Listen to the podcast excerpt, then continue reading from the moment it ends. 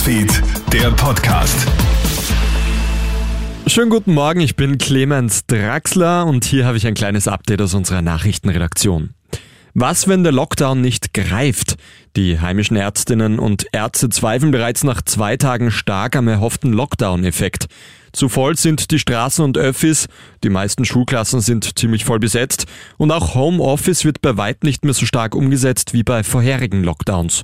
Die Regierung muss jetzt rasch reagieren, sagt Virologe Christoph Steininger von der Med-Uni Wien. So wie der Lockdown derzeit abläuft, wird das sehr wahrscheinlich nicht ausreichen und ich hoffe, dass man nicht jetzt zuwartet 20 Tage und dann überrascht ist, sondern jetzt schon den Plan B in Händen hält, um den auch rasch umzusetzen.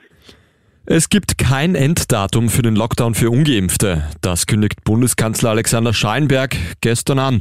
Jeder habe es selbst in der Hand, sich impfen zu lassen, so der Kanzler. Schallenberg betont einmal mehr, der Lockdown wäre eine Zumutung für alle Geimpften, die während der Pandemie alles richtig gemacht hätten. Die SPÖ hingegen ortet in einer Stellungnahme ein Totalversagen der Bundesregierung.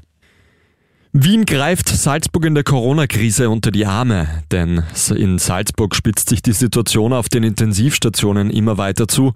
Heute sollen vorerst einmal vier Intensivpatientinnen und Patienten in die Bundeshauptstadt geflogen werden. Zwei weitere folgen am Donnerstag.